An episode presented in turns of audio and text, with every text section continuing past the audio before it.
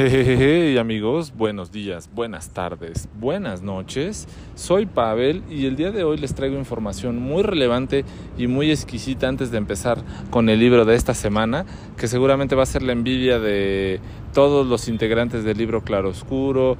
Eh, seguro Carolina va a ser la que más pataletas va a dar porque ella no sabe esto y cosas así, pero en breve lo haremos de su conocimiento en redes sociales. Pero ahí les va la platita de este año para que se sorprendan nada más. En este 2022 creamos 711 minutos de contenido nuevo, o sea que es un chorro, 711 minutos son más o menos 10, 11, casi 12 horas de contenido. Y eso quiere decir que creamos más contenido que el 93% de los creadores en nuestra categoría, o sea, de podcast. El libro que más se reprodujo increíblemente eh, incrementó 749% veces su reproducción. A mí se me hace que fue Carolina. Fue el de que hablo cuando hablo de correr con Haruki Murakami. Eh, perdón un poco el ruido de fondo, ya saben que andamos acá en la Diana, se ha hecho nuestro lugar favorito de transmisión últimamente, pero bueno, pues aquí andamos.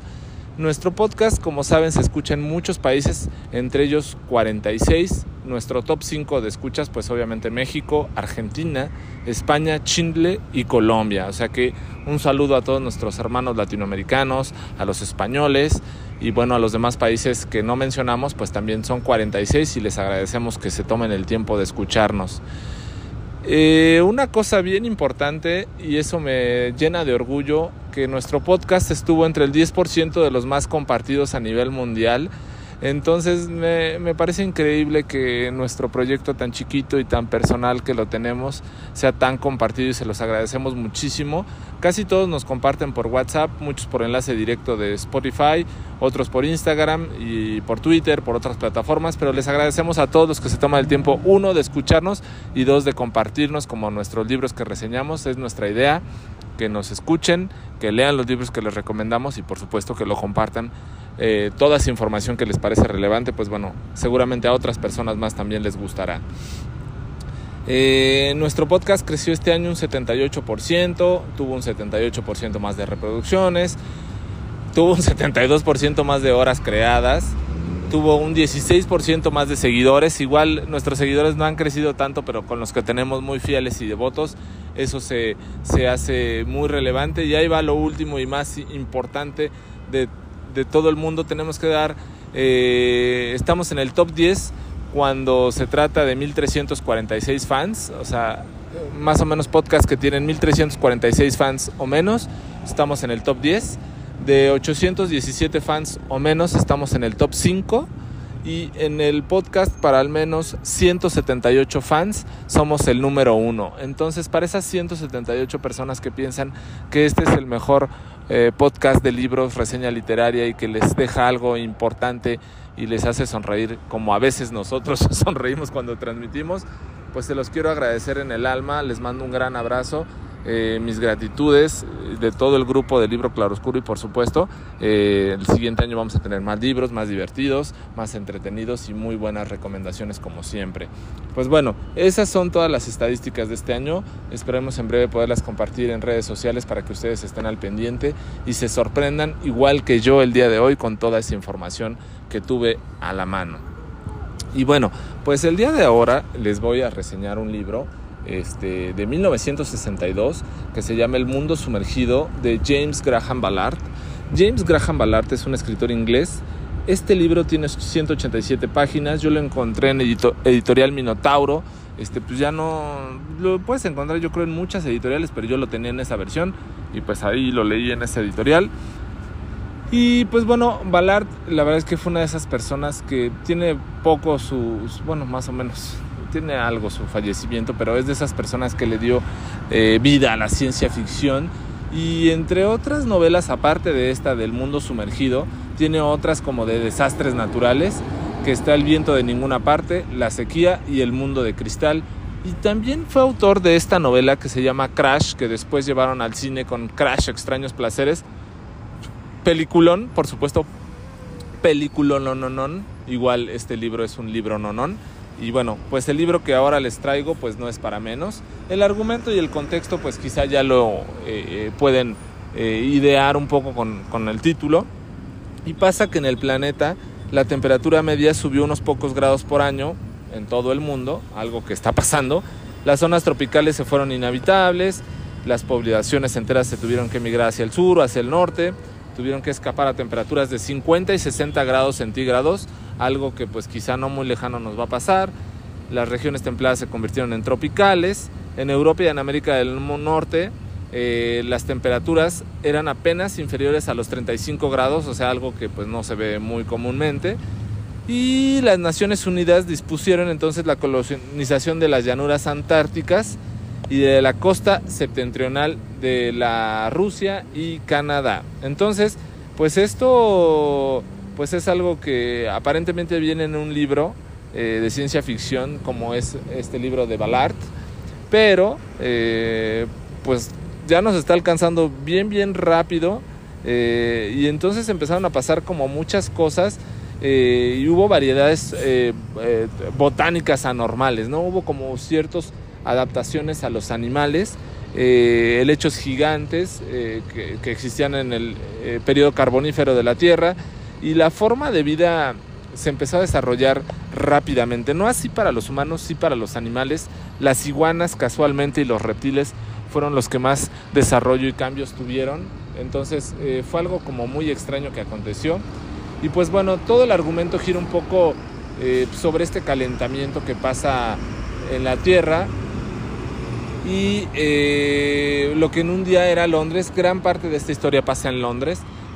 Pues ya se hace como un, un conjunto de lagunas, por decirlo de una forma, jurásicas, donde ya todo está inundado y pues ya habitan este, lo que les digo, estas iguanas, eh, iguanas reptiles, cocodrilos.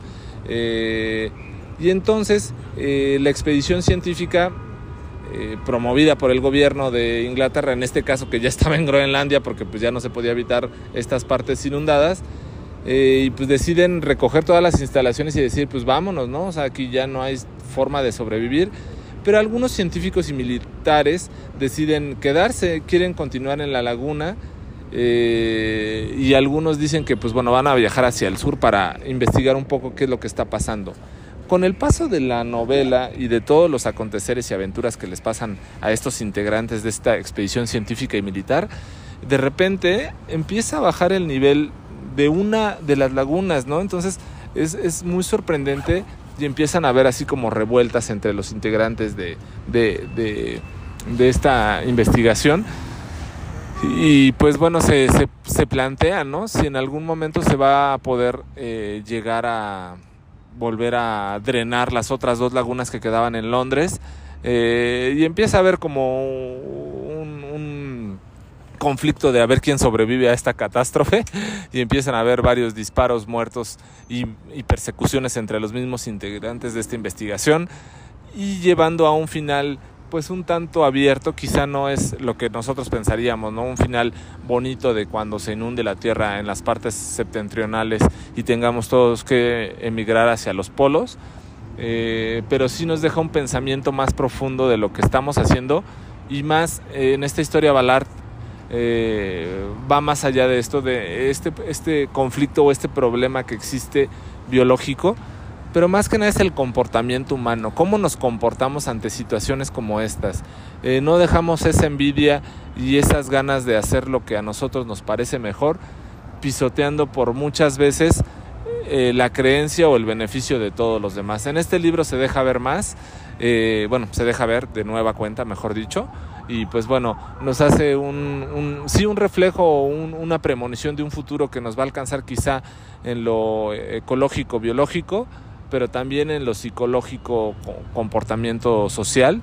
Eh, ante, ante catástrofes y situaciones de desastre, pues difícilmente vamos a mejorar como seres humanos, ¿no? Entonces, pues es un libro muy, muy, muy, muy exquisito por, el tema que trata, eh, a pesar de haber sido escrito, les digo, hace, hace aproximadamente 60 años, pero no así el tema y el contexto sobre el comportamiento de los humanos y los sobrevivientes de esa gran inundación.